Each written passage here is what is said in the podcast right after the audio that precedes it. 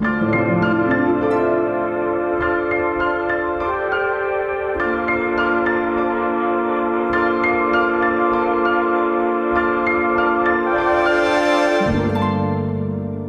beim Jahreshoroskop von Mitvergnügen. Ich bin Kirsten Hanser, Astrologin und euer Kosmos Guide für euer Jahreshoroskop 2022. Wie wird das Jahr werden? Und wie stehen die Planeten für euch und das Jahr? Ich möchte gemeinsam mit euch den Blick in die Zukunft und ins Universum wagen.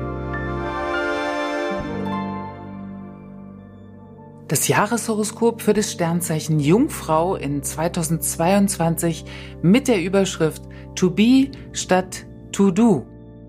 To-Do-Listen kennt ihr als Jungfrauen wahrscheinlich ganz gut. Das ist auch immer eine Möglichkeit, etwas zu sortieren, also eine Ordnung zu schaffen. Und prinzipiell geht es aber für euch und auch deswegen sind oft diese Zuordnungen mit dem Putzen und Ordnungswahn ganz falsch, weil es geht bei Jungfrau um eine seelische Ordnung. Und in diesem Winter gibt es jetzt ein Partnerschaftsthema. Also ich nenne es mal Partnerschaftsthema. Das kann sich aber auch um einen Familienangehörigen handeln, um Freundinnen und Freunde handeln oder um Menschen der Vergangenheit.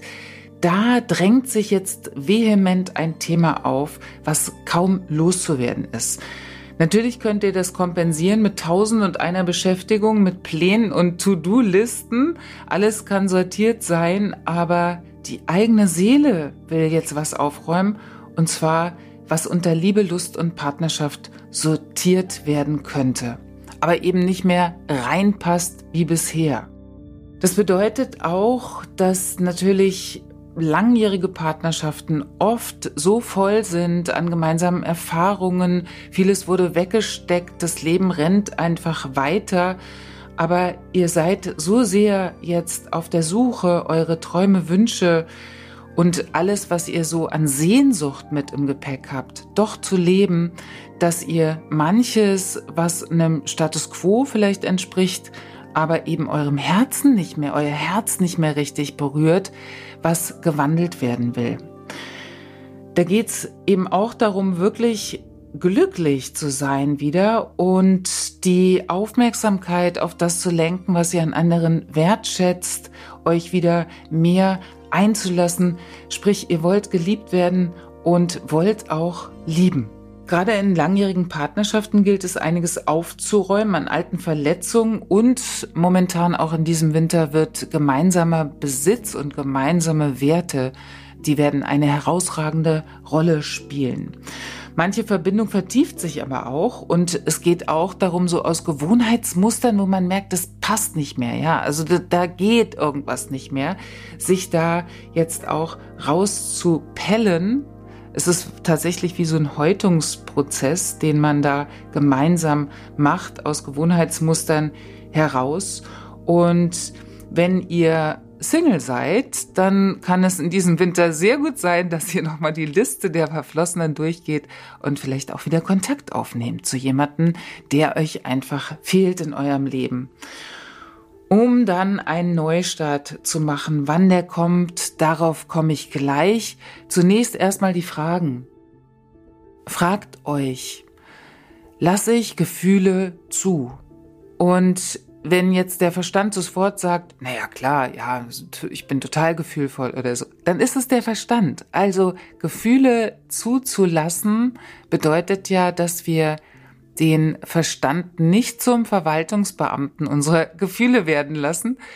Also Gefühle, auch gerade diese unangenehmen und unguten, als Jungfrau möchte man ja auch so einen gewissen Gleichmut im Leben verankern und manchmal setzt man aber auch so Muster drauf, die eigentlich gar nicht mehr so stimmig sind. Dann wird es so ein bisschen unlebendig und ihr wollt ja lebendig sein, vor allem es wird auch wahnsinnig lebendig in 2022. Also lasst euch Gefühle wirklich zu.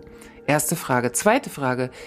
Welche Beschäftigung könnte ich täglich streichen, um etwas Schöneres zu tun? Es gibt so Beschäftigungen, die könnte man tatsächlich liegen lassen. Ja. Und dann gibt es auch Zeit, um etwas anderes zu tun, was euch auftankt. Ihr gehört ja zu den Menschen, die so ein bisschen das Gefühl haben, dass ihr euch Sachen verdient haben müsst. Also ein Glaubenssatz könnte auch sein, erst die Arbeit, dann das Vergnügen oder so, je nachdem. Und auch sehr glücklich mit Pflichterfüllung seid. Aber gibt es eine Beschäftigung, die ihr streichen könntet, um was Schöneres zu tun, etwas für euch selbst zu tun? Dritte Frage. Welcher Traum ist Realität geworden? vielleicht innerhalb der letzten ein, zwei Jahre, drei Jahre, welchen Traum habt ihr verwirklicht? Welcher ist Realität geworden? Auch darum geht's in 2022. Und die vierte Frage, was erlaube ich mir nicht, obwohl es mir gut tut? Und da auch die Frage, okay, welche Instanz in mir erlaubt es eigentlich nicht? Also auch da große Schritte möglich, euch mehr zu nehmen von diesem Stück Kuchen, was da bereit liegt in diesem Jahr. Denn in diesem Jahr, nachdem dieses Seelenaufräumen vonstatten gegangen ist. Also das wird ja tatsächlich so bis ungefähr in den März hinein sein. Da kann sich dann im Februar vieles wieder festigen oder auch tatsächlich lösen, endgültig lösen, um dann freier zu sein. Ansonsten braucht es diese gemeinsame Freiheit, also den Kopf wieder frei zu bekommen um nicht immer die Gefühle zu kontrollieren, sondern auch fließen zu lassen. Und genau in dieser Zeit, also im Februar schon, da wird eine Chance an die Tür klopfen, weil ihr in Resonanz dazu seid. Und da wird euch auch der Glaube daran und der Wunsch daran, also der Traumwunsch daran, wirklich der beste Begleiter sein, auch wenn ihr ein sehr bodenständiges Zeichen seid. Im Februar und im April da gleichen die Konstellationen mehr als Bonusmaterial für euch Jungfrauen. Das ist euch richtig gesichert und Ihr braucht auch einen besonderen Event im Februar, zum Beispiel eine Reise, ein Retreat, Urlaub oder den Einstieg, um das, was an Träumen vielleicht schon da ist, noch mehr im Leben zu verankern. Also was bisher nur so als nebenher Schmuckwerk gedient hat, jetzt auch wirklich in den Alltag zu integrieren und so eine Wunscherfüllung möglich zu machen. Es kann auch sein, dass sich da eine Berufung zeigt und natürlich auch auf der Gefühlsebene sehr erfüllend und heilsam und erotisch wird. Die innere Einstellung kann sich in der Zeit sehr umstellen, also auch die Welt ganz anders zu sehen, mit mehr Bewusstsein, mit mehr Dankbarkeit, aber weniger kontrolliert. Und auch dieses begleitende Anspruchsvolle, was ihr immer so an euch selbst habt, das verschwindet dann angenehm. Also zumindest so, dass ihr einen Zustand von Ruhe habt. Natürlich kann man auch immer etwas tun, um ruhig zu werden. Aber es geht ja um das To Be statt To Do. Auch manchmal die Geschäftigkeit noch mehr zu machen, noch eine Weiterbildung, noch einen Kurs zu belegen. Das ist toll. Auf der anderen Seite erfordert es auch manchmal gar nicht mehr so einfach mal sein zu können, ohne Plan. Ja, im April ist kein Plan nötig, aber der Glaube ist ganz wichtig. Und was dann passiert, anschließend, das entbehrt wirklich der Worte. Es ist so das Gesetz der Resonanz. Also wenn eure inneren Bausteine sich da verändern, geht ihr in eine ganz andere Resonanz zu der Welt. Es hört sich sehr spirituell alles an und es ist auch tatsächlich sehr von euch gefragt, in dieses Vertrauen zu kommen und auch zu wissen, ich habe nicht alles in der Hand und das ist auch gut so. Mir können auch Wunder begegnen.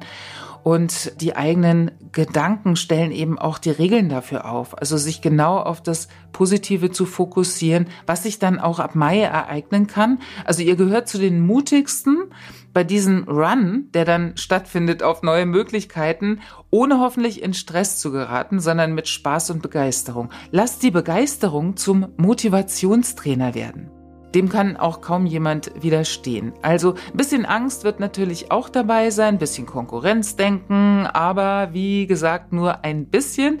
Und solange ihr den Blick auf das Positive, also aber wirklich vom Herzen her richtet, dann seid ihr eigentlich auf der ganz, ganz sicheren Seite. Ab Mai bleibt nämlich wenig Zeit fürs Nachspüren oder Verstoffwechseln oder sonstiges. Dann kommt nämlich ein Flow, dem ihr euch hingeben könnt.